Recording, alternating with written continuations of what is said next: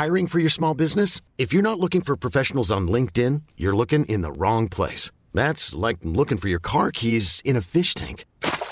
LinkedIn helps you hire professionals you can't find anywhere else, even those who aren't actively searching for a new job but might be open to the perfect role. In a given month, over 70% of LinkedIn users don't even visit other leading job sites. So start looking in the right place. With LinkedIn, you can hire professionals like a professional. Post your free job on linkedin.com slash achieve today.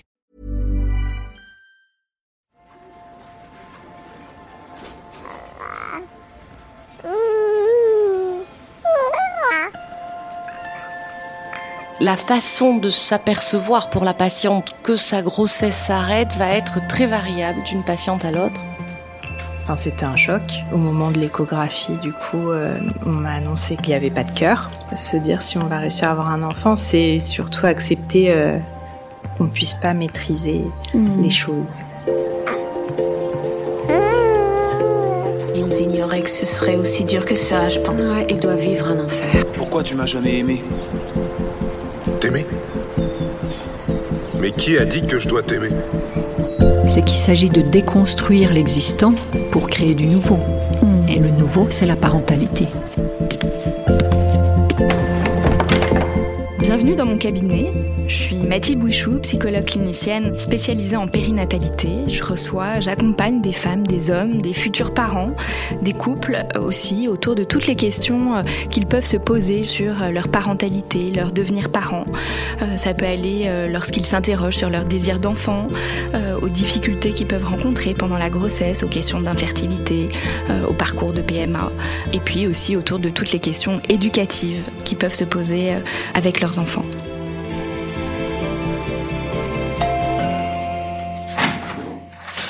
Bonjour Flora, bonjour Mathilde. Je vous en prie, installez-vous. Alors, qu'est-ce qui vous amène aujourd'hui, Flora? Alors, euh, je viens aujourd'hui pour parler de mon parcours euh, gynécologique et parler de mes fausses couches. Oui. Voilà. Alors, qu'est-ce qui s'est passé? Alors, euh, j'ai euh, fait trois fausses couches. D'ailleurs, c'est un terme euh, qui me gêne euh, un peu parce que pour moi, c'est pas des fausses couches, c'est des grossesses qui se sont arrêtées. Donc, c'est déjà quelque chose qui me tient à cœur de, de dire. Et donc, j'ai fait euh, donc trois grossesses arrêtées, euh, deux. euh, Enfin, je n'ai pas évacué euh, naturellement euh, ces grossesses. J'ai eu deux curetages, dont une fausse couche spontanée. D'accord. Voilà. Donc, pour préciser peut-être Oui. le curetage, donc c'est une intervention médicale Oui. euh, pour enlever ce qui était en vous. Oui, voilà, tout à fait. J'ai eu la, la première fois où je suis tombée enceinte, euh, on a au départ essayé euh, de prendre les médicaments pour que ça puisse euh, être provoqué, euh, voilà, euh, à domicile, à la maison. Euh, ça a été un échec et donc du coup, je suis ensuite passée au bloc euh, pour euh, À quelle fréquence vous avez eu ces trois euh, grossesses arrêtées? Alors, euh, le souci chez moi, c'était pas forcément de tomber enceinte parce que ça venait assez vite. Donc en fait, tous les six mois, voilà. D'accord. Donc les deux premières fois c'était des grossesses arrêtées, et puis la troisième fois vous disiez une fausse couche spontanée. Alors c'est que au milieu en fait. La première fois grossesse arrêtée, la deuxième fois en fait euh, j'ai su que j'étais enceinte et l'évacuation s'est faite assez rapidement, euh, naturellement. J'ai pas pris de médicaments et voilà. D'accord. Et la troisième fois, à nouveau un curetage. Hmm. Est-ce que euh, vous avez senti, Flora, que ça allait arriver, qu'il y avait des prémices, des choses qui pouvaient vous, vous donner euh, euh, des indices que la grossesse allait s'arrêter? Alors non, la première fois c'était assez, euh, enfin c'était un choc. Euh, au moment de l'échographie, du coup, euh, on m'a annoncé que, enfin, le, il y avait pas de cœur. Mhm. C'était à une échographie à, à quel stade de votre grossesse? Euh, J'étais à neuf semaines d'aménorrhée. Mhm. Un moment un peu compliqué parce qu'en plus, euh, au moment de l'annonce, forcément le bah, l'émotion euh, est arrivée, j'ai pleuré et le médecin qui m'a fait l'échographie m'a demandé d'arrêter de pleurer, de ne plus bouger parce qu'il fallait terminer l'échographie. Donc j'en garde vraiment un souvenir assez euh, douloureux, Mhm. surtout que la première fois on ne pense pas forcément à, à cette éventualité-là. Mhm. Ça a été une, surprise, vous disiez un choc? Oui. Enfin, au moment où j'étais dans la salle d'attente pour l'échographie, j'ai eu une petite idée en me disant oh, j'espère que tout va bien se passer, mais sinon j'étais pas du tout inquiète en fait. Mmh.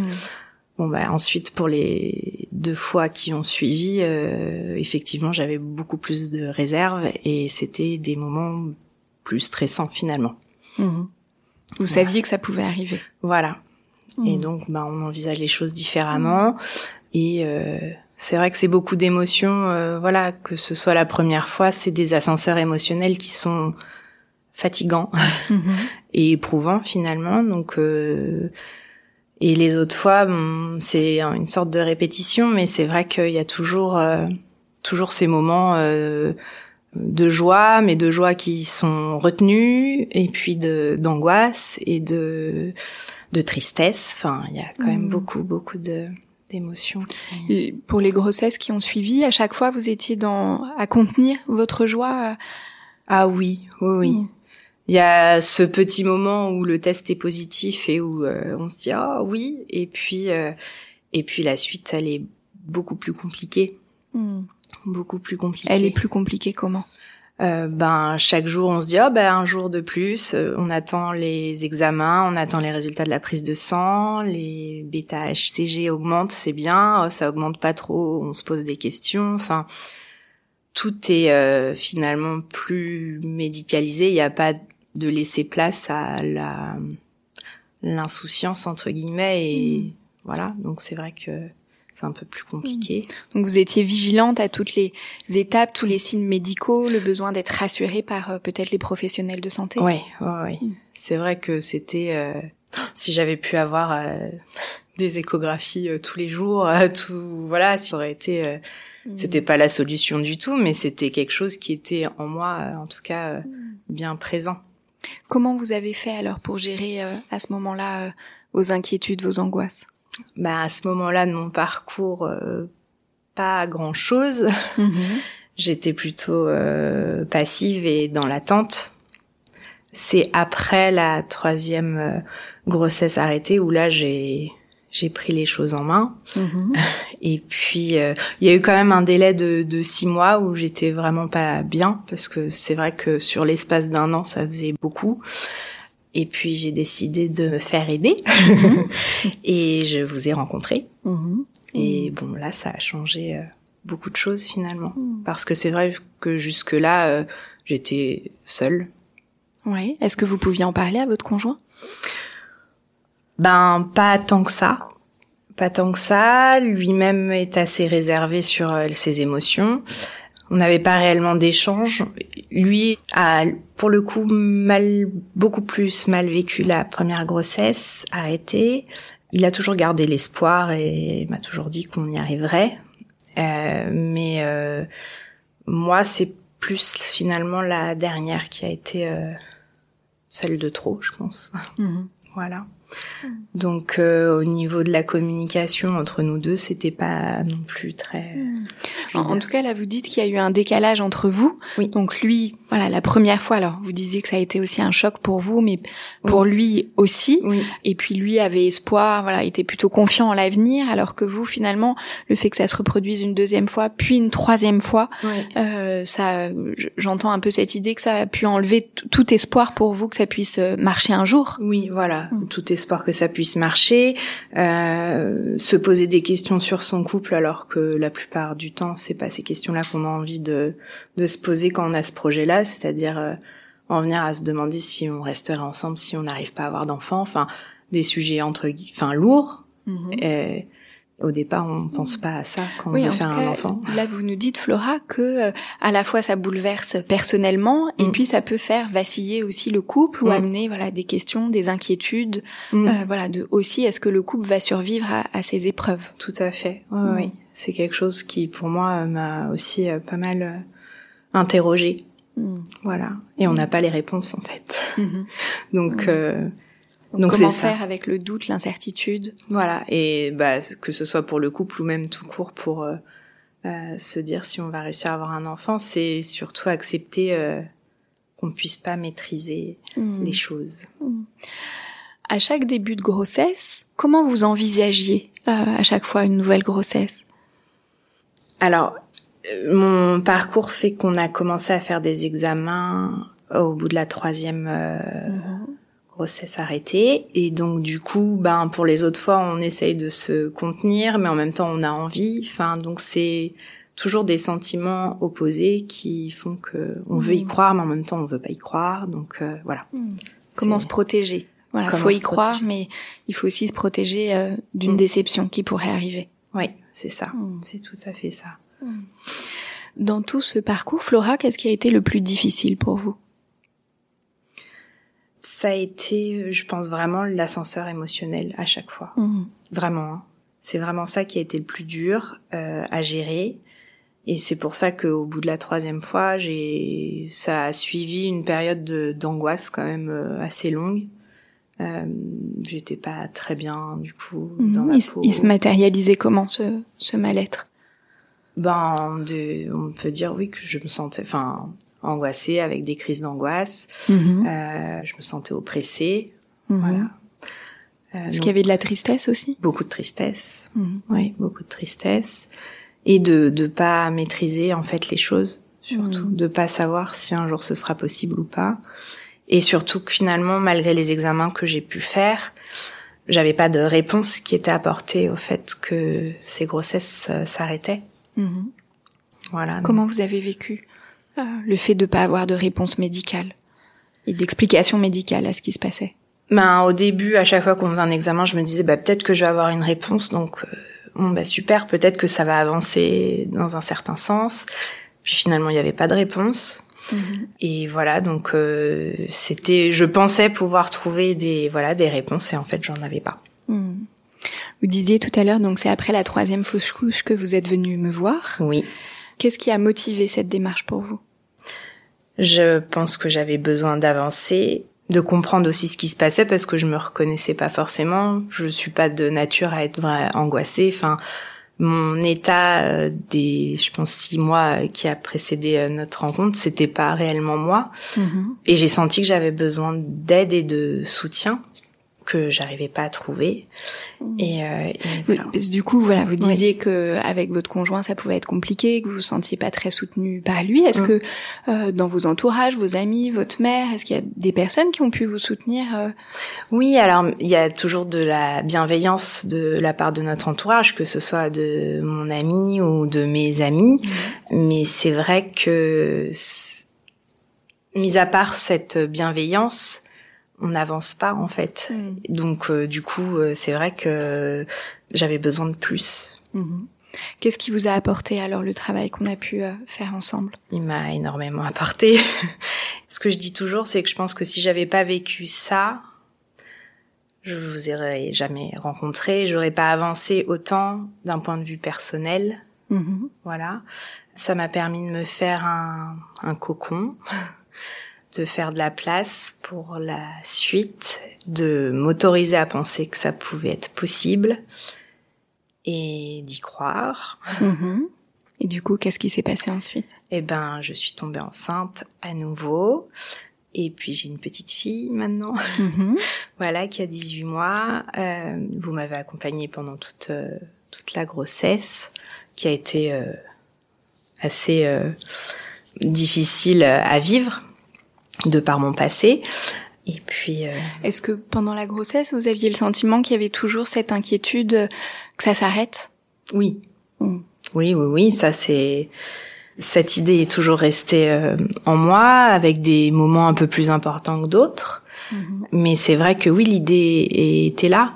J'avais envie que tout soit, que rien ne bouge, que tout soit immobile. Pour preuve, hein, j'ai mm. un peu, je pense, euh, somatisé aussi. Euh, voilà, durant ma grossesse, j'ai eu une cruralgie euh, dès le départ, donc j'ai été euh, arrêtée assez tôt. Voilà, je... c'est une idée, oui, qui est restée, mais mmh. mais vous m'avez aidé à avancer à chaque fois un peu plus, mmh. et puis le temps passait, et puis finalement, voilà. Le temps qui passait était quelque chose de plutôt rassurant? Oui, le temps qui passait, et puis aussi à partir du moment où j'ai commencé à sentir mon bébé. Ça a été aussi euh, mm. un moment euh, qui m'a rassurée. Bien sûr. Voilà. Merci beaucoup Flora. Maintenant, je vous propose qu'on euh, rejoigne dans le salon d'à côté euh, le docteur Christine Vada qui va nous éclairer un peu plus sur euh, ce que c'est que les fausses couches ou les grossesses arrêtées.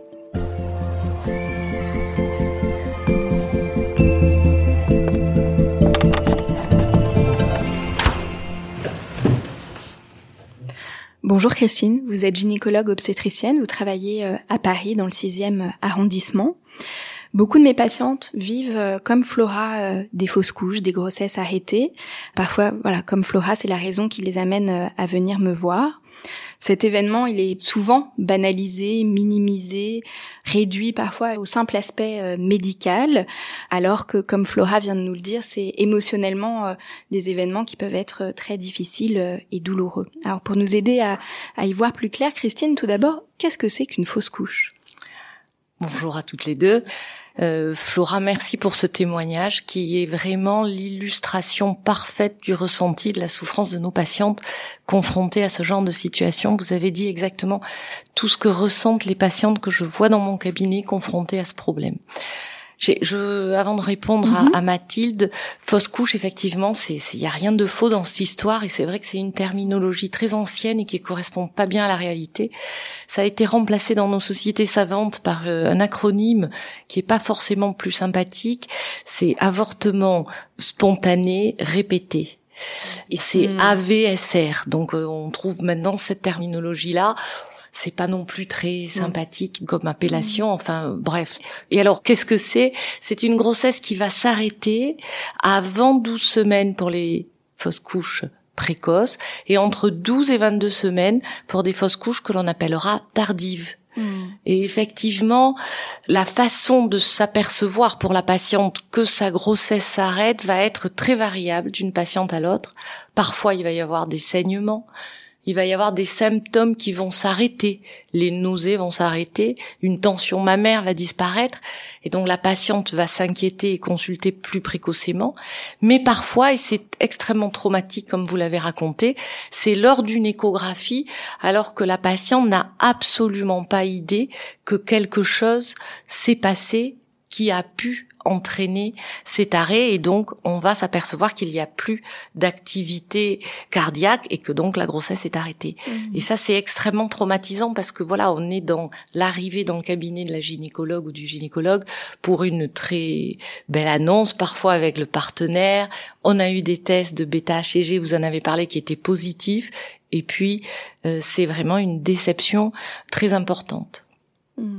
En tout cas, derrière ces termes, fausse couche, grossesse arrêtée, c'est vrai que même d'un point de vue symbolique, le fait que la grossesse s'arrête sans forcément qu'il y ait de symptômes ou de manifestations, ou le fait qu'il y ait une expulsion naturelle, voilà, ça dit pas aussi symboliquement la même chose de ce qui se passe dans le corps.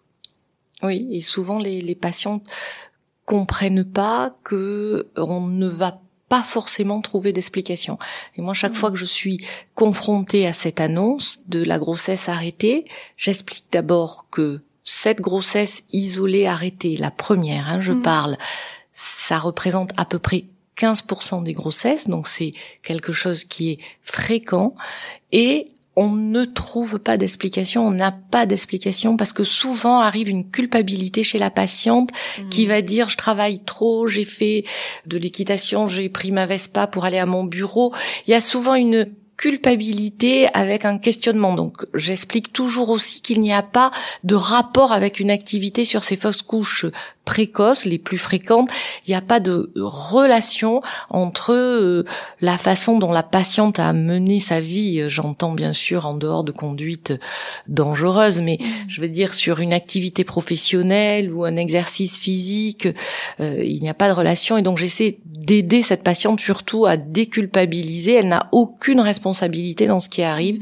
C'est un accident de parcours et j'avais je, je, travaillais beaucoup avec un professeur, euh, le professeur Tourner à l'hôpital Saint-Vincent de Paul, qui était très spécialisé dans les fausses couches, et il disait il faut tomber enceinte le plus de grossesses possible, et il y en a une qui passera parce qu'il y a quelque chose également de l'ordre du hasard. Et pour mmh. nous qui rationalisons tout dans nos vies qui programmons cette grossesse, ce qui n'était pas le cas autrefois aussi. Donc tout est programmé, découvert, etc. C'est extrêmement difficile d'accepter l'irrationnel d'un aléa euh, comme mmh. celui-là euh, lié au hasard.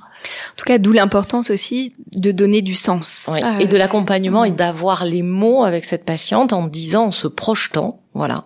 Et on sera là dans l'accompagnement de la grossesse qui va arriver et également d'avoir un accompagnement, un support en, euh, mm. psychologique, je pense très très important pour la grossesse à venir quand elle va arriver. Comme vous l'avez dit, Flora, ça va être une grossesse extrêmement chargée de d'angoisse sur est-ce que je vais y arriver parce que mon corps m'a trahi. Mm. une fois. Mm. Donc, est-ce qu'il ne va pas me trahir à nouveau sans que je puisse avoir euh, mon mot à dire? Bien sûr. Pour revenir, Christine, quels sont les facteurs de risque et les causes des fausses couches? Alors, dans les causes, c'est celles que l'on va lister dans le bilan qu'on va prescrire aux patientes. Alors, c'est trois fausses couches pour Flora qui a déclenché le bilan. Moi, je déclenche un bilan à deux fausses couches et les centres maintenant ont tendance à faire comme cela, même si on trouve encore dans les recommandations de la Haute Autorité de Santé d'attendre trois fausses couches consécutives sans grossesse entre les fausses couches pour déclencher le bilan. À deux fausses couches, donc on va d'abord éliminer une anomalie chromosomique parce qu'on s'aperçoit souvent quand on analyse le matériel d'une fausse couche qu'il y a des anomalies chromosomiques comme si la rencontre n'avait pas pu euh, se faire entre un spermatozoïde par exemple et un ovocyte qui n'avait pas un capital chromosomique suffisant pour accéder à certains stades du développement. Donc ça, c'est la première des causes. On va rechercher une anomalie chromosomique chez le père ou chez la mère. Ensuite, on va faire un bilan hormonal. On mhm. sait que quand la réserve ovarienne baisse, quand une femme devient moins féconde, elle a plus de risques de faire des fausses couches. On va vérifier également sa thyroïde parce qu'on sait que les hypothyroïdies, pas les hyperthyroïdies, vont favoriser des fausses couches. Et on va doser une hormone qui est la prolactine, qui est l'hormone de la lactation. Et si cette prolactine est augmentée, on sait qu'on va avoir un risque supérieur de fausses couches. Ensuite, on va vérifier qu'il n'y a pas d'anomalie de l'utérus, donc on va faire une échographie et on va faire également une euh, hystéroscopie pour regarder l'intérieur de la cavité de l'utérus.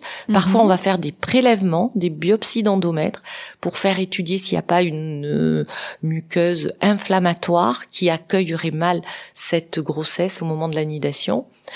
Et puis, on va vérifier les causes immunologiques parce que quand on sait pas trop, on se dit que c'est immunologique et c'est encore ce domaine sûrement qui n'est pas totalement exploré et dont on n'a pas parfaitement connaissance sur différents anticorps. Donc on va lister vraiment toutes les causes des fausses couches sur euh, l'immunologie. Alors après, il y a les facteurs environnementaux, bien sûr, hein, la surconsommation tabagique, mhm. le café a été évoqué, mais également les pesticides, donc des facteurs environnementaux. Euh, Ce qu'on appelle aujourd'hui les perturbateurs alors, endocriniens. Les perturbateurs endocriniens, mais par exemple aussi euh, les, les, pesticides qui vont avoir mmh. euh, un rôle. Hein, on s'aperçoit que les agricultrices ont beaucoup plus de fausses couches quand elles sont exposées à certains pesticides. Donc tout ça, c'est de ce que l'on observe. On va ensuite tirer des conclusions, faire des études mmh. et voilà.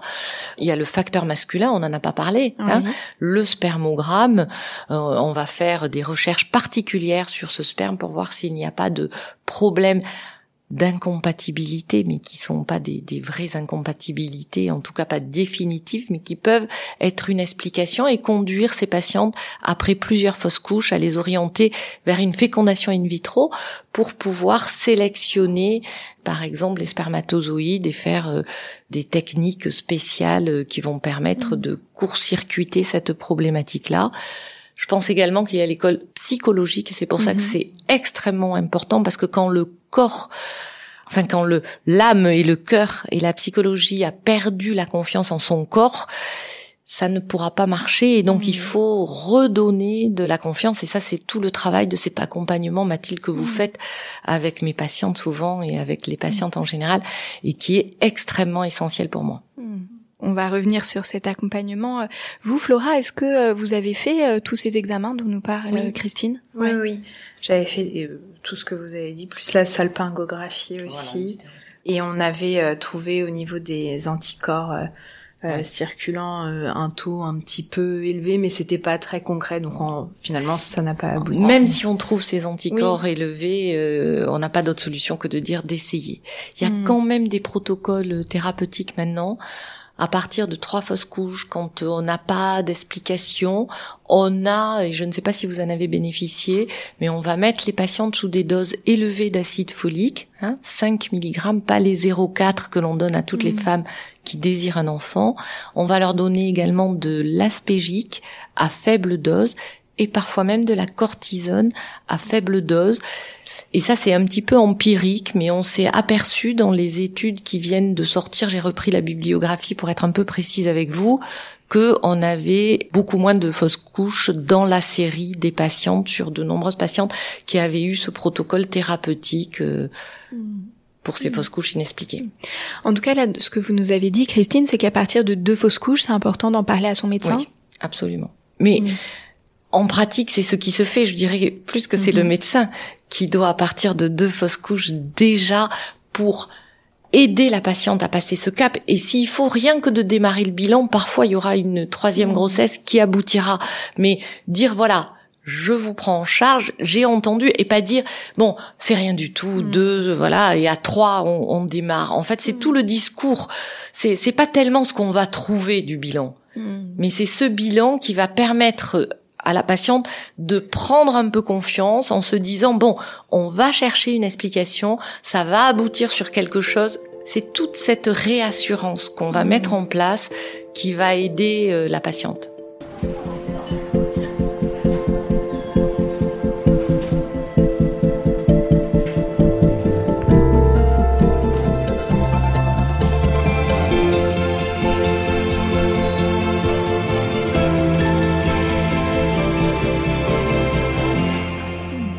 Entend bien euh, la complémentarité euh, de la prise en charge médicale qui est indispensable et extrêmement essentielle. Mais là, l'importance de la présence, l'implication comme vous vous le faites euh, auprès des patientes et que le fait de prescrire un bilan, bah, c'est aussi d'une manière symbolique dire, comme vous disiez, j'ai entendu, on prend en charge, ça n'est pas rien et on va essayer de trouver ensemble des solutions. Et puis à côté, voilà, entre autres le travail qu'on a pu faire ensemble, Flora, de, de, vous aider à vous réapproprier aussi ce qui pouvait se passer dans votre corps. Oui, parce que c'est exactement ce que vous dites. En fait, notre corps à un moment donné nous a trahis et en fait, faut retrouver confiance en soi, en son corps et se dire que ce qu'on ressent, on le ressent pas pour rien. Enfin voilà, c'est tout un travail et je pense, comme vous disiez, il y a une, une énorme part euh, psychologique. Euh. Et pour nous médecins, euh, il ne suffit pas simplement de d'écouter, mais il faut entendre ce mmh. qu'il y a derrière les mots de nos patientes. Et donc c'est ce qui est difficile parce que parfois on est technique euh, dans l'acte et puis voilà et donc euh, l'essentiel c'est vraiment de d'entendre derrière la patiente ce qui va faire que on va être cette béquille qui lui permettra d'arriver à euh, bah, une grossesse qui évoluera normalement.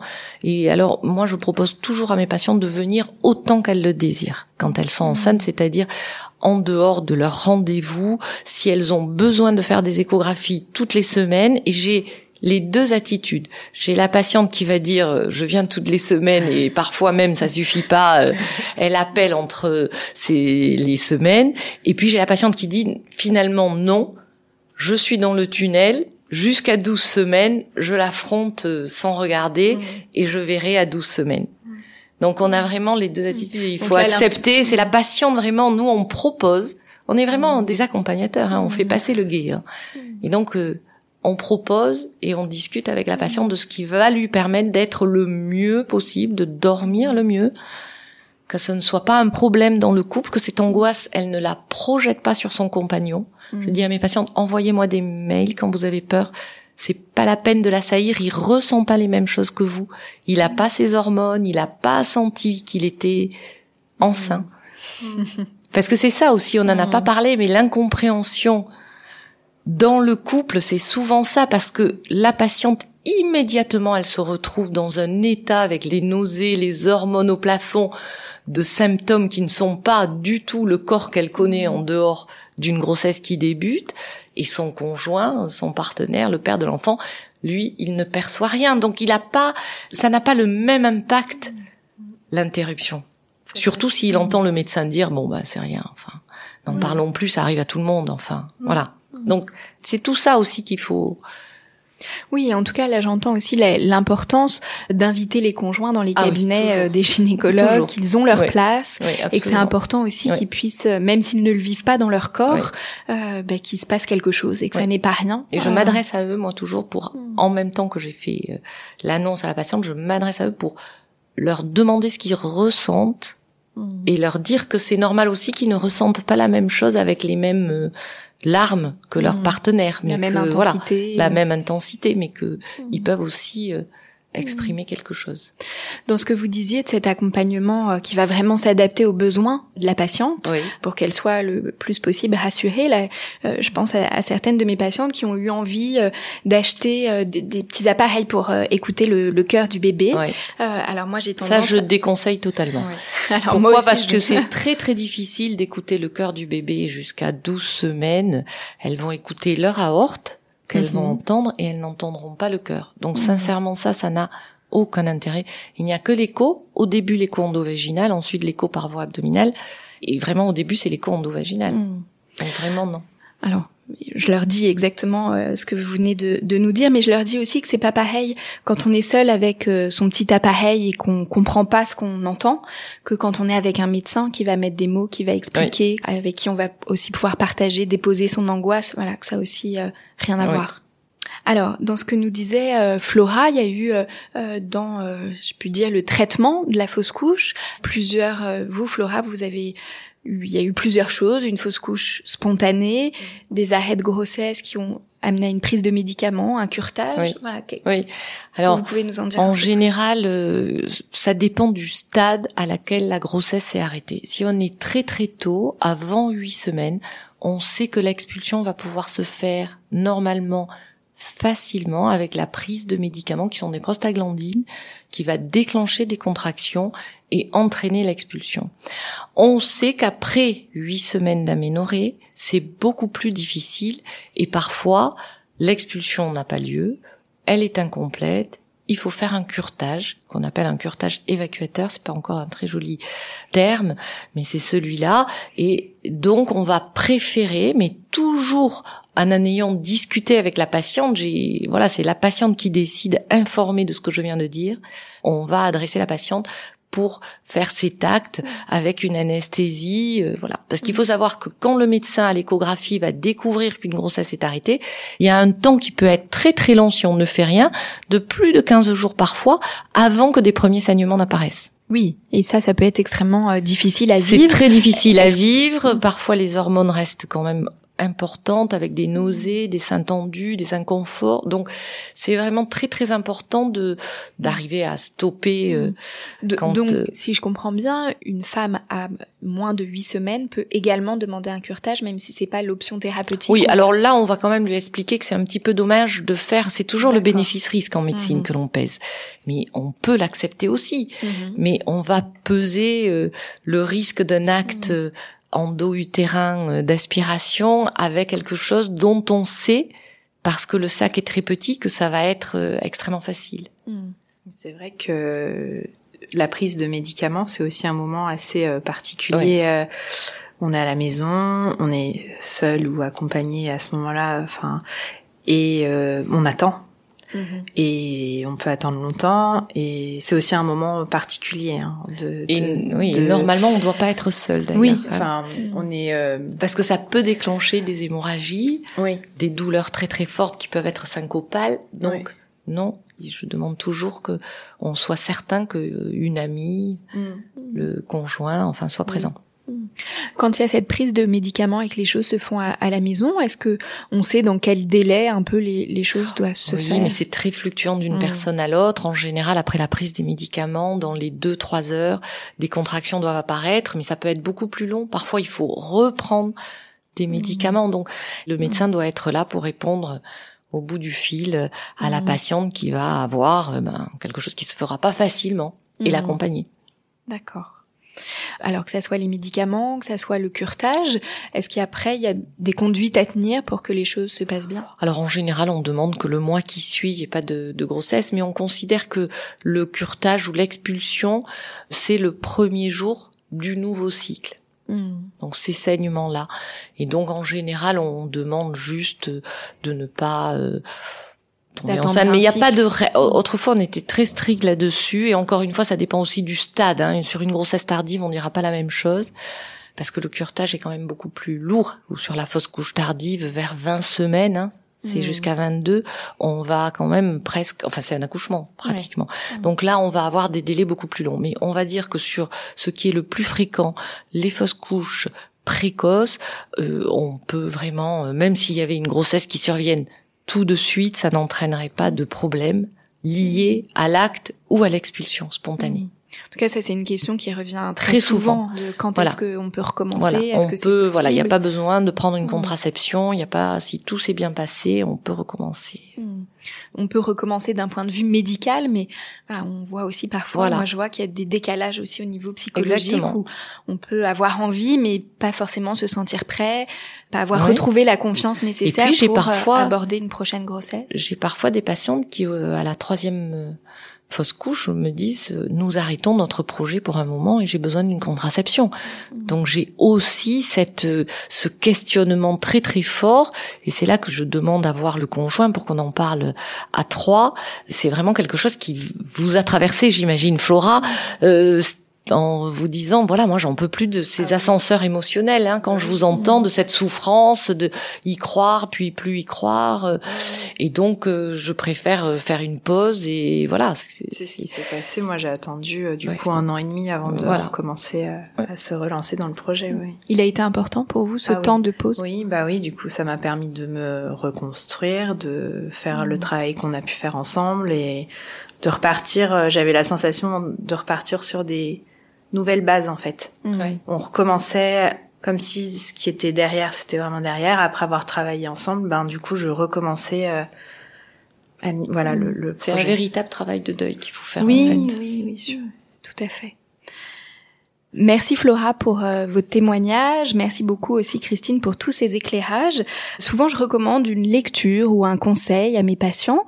Qu'est-ce que vous auriez euh, envie euh, peut-être de dire, le conseil que vous auriez peut-être envie de donner, Christine, aux auditrices et aux auditeurs Alors vraiment, pour ce cas particulier, j'ai pas de livre particulier que je mhm. recommande et c'est plutôt l'échange avec le gynécologue en qui la patiente doit avoir confiance et euh, surtout euh, le travail formidable de Mathilde dans cet mm. accompagnement en périnatologie. Merci Christine.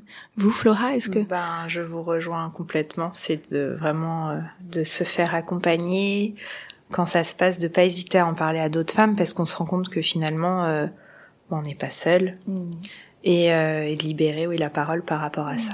Voilà. Hmm, l'importance de la parole à l'extérieur, mais aussi dans le couple, comme vous nous avez dit, euh, Flora, et puis parfois auprès, euh, évidemment, des professionnels. Et puis, euh, pour rebondir par rapport à ce que vous disiez, Christine, si on n'est pas bien avec son médecin, pas hésiter à changer. Oui. Se faire confiance. Absolument. Se faire confiance. Absolument. Merci beaucoup euh, encore Flora pour votre témoignage. Merci beaucoup euh, Christine. Je rappelle que vous êtes gynécologue obstétricienne et que vous travaillez à Paris dans le 6e arrondissement. Merci à toutes les deux d'être venues échanger euh, sur ce thème des fausses couches et des grossesses arrêtées.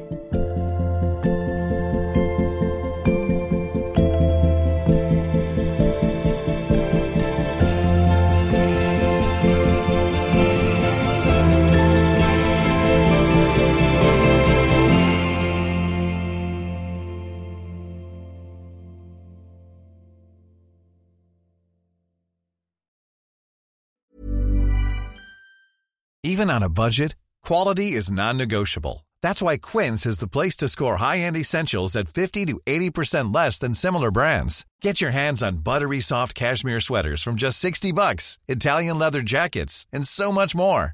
And the best part about Quince, they exclusively partner with factories committed to safe, ethical, and responsible manufacturing. Elevate your style without the elevated price tag with Quince. Go to quince.com slash upgrade for free shipping and 365-day returns.